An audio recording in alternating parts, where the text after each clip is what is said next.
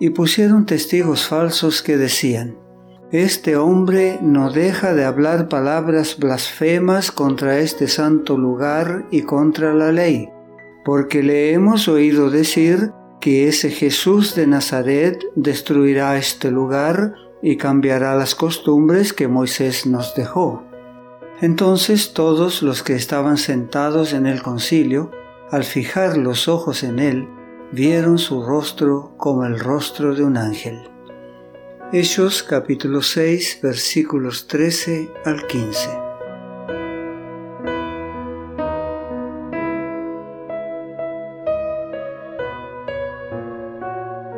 Esteban era un hombre notable, estaba lleno de la gracia y del poder de Dios, y hacía grandes prodigios y señales entre el pueblo. Hechos capítulo 6 versículo 8.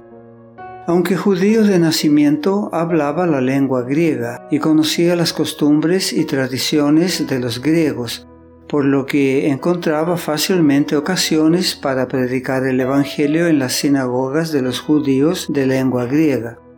Era muy activo en la causa de Cristo, además era un gran orador, y en más de una ocasión mantuvo discusiones con aquellos que decían que Cristo no era el Mesías.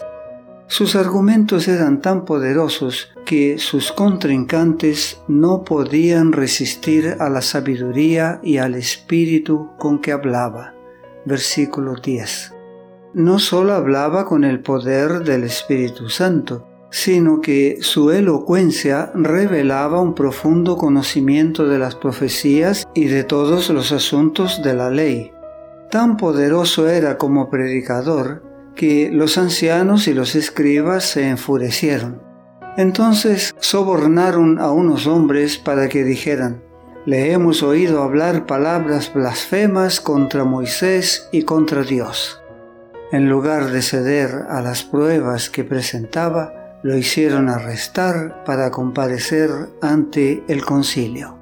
Luego presentaron testigos falsos que decían, Este hombre no deja de hablar palabras blasfemas contra este santo lugar y contra la ley, porque le hemos oído decir que ese Jesús de Nazaret destruirá este lugar y cambiará las costumbres que Moisés nos dejó. Tergiversando lo que Esteban había dicho, empleaban las mismas trampas que habían utilizado para condenar a Jesús en ese mismo lugar. Pero Esteban se mantuvo calmo, pues su corazón estaba en paz con Dios. Mientras los acusadores de Esteban lo miraban fijamente, preguntándose lo que diría para defenderse, todos los que estaban sentados en el concilio se asombraron por lo que vieron. El rostro de Esteban se iluminó con la gloria de la presencia divina, como el rostro de un ángel.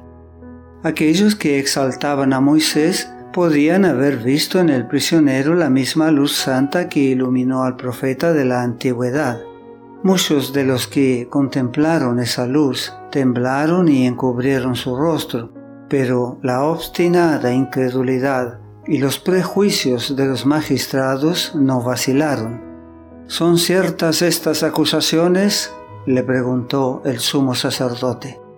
Esta pregunta sirvió para interrumpir la admiración con que los presentes contemplaban el rostro de Esteban. Con ella se le pedía al acusado que admitiera o negara su culpabilidad. Su respuesta fue una declaración de fe y también un reproche para sus acusadores. Con palabras que cautivaron al auditorio, procedió a repasar la historia del pueblo escogido de Dios, mostrando un extraordinario conocimiento de las sagradas escrituras, les recordó cómo Dios había conducido a su pueblo desde los días de Abraham hasta ese momento les habló de Moisés y de la liberación de Egipto y repitió las palabras de Moisés referentes al Mesías. Profeta os levantará el Señor vuestro Dios de entre vuestros hermanos, como a mí, a él oiréis. Hechos capítulo 7 versículo 37. dio pruebas de su lealtad a Dios y a la fe judía, al tiempo que demostraba que la ley en la que los judíos confiaban para obtener la salvación no había sido capaz de salvarlos de la idolatría. Relacionó a Jesucristo con toda la historia judía. Relató las palabras de Salomón y de Isaías sobre la construcción del templo si bien el Altísimo no habita en templos hechos de mano, como dice el profeta, el cielo es mi trono y la tierra el estrado de mis pies, ¿qué casa me edificaréis? dice el Señor. ¿O cuál es el lugar de mi reposo? ¿No hizo mi mano todas estas cosas? Versículos 48 al 50. Cuando Esteban relacionó a Cristo con las profecías y habló en esos términos del templo, sus oyentes comenzaron a ponerse intranquilos. Esteban se dio cuenta de la oposición que encontraban sus palabras y comprendió que estaba dando su último testimonio.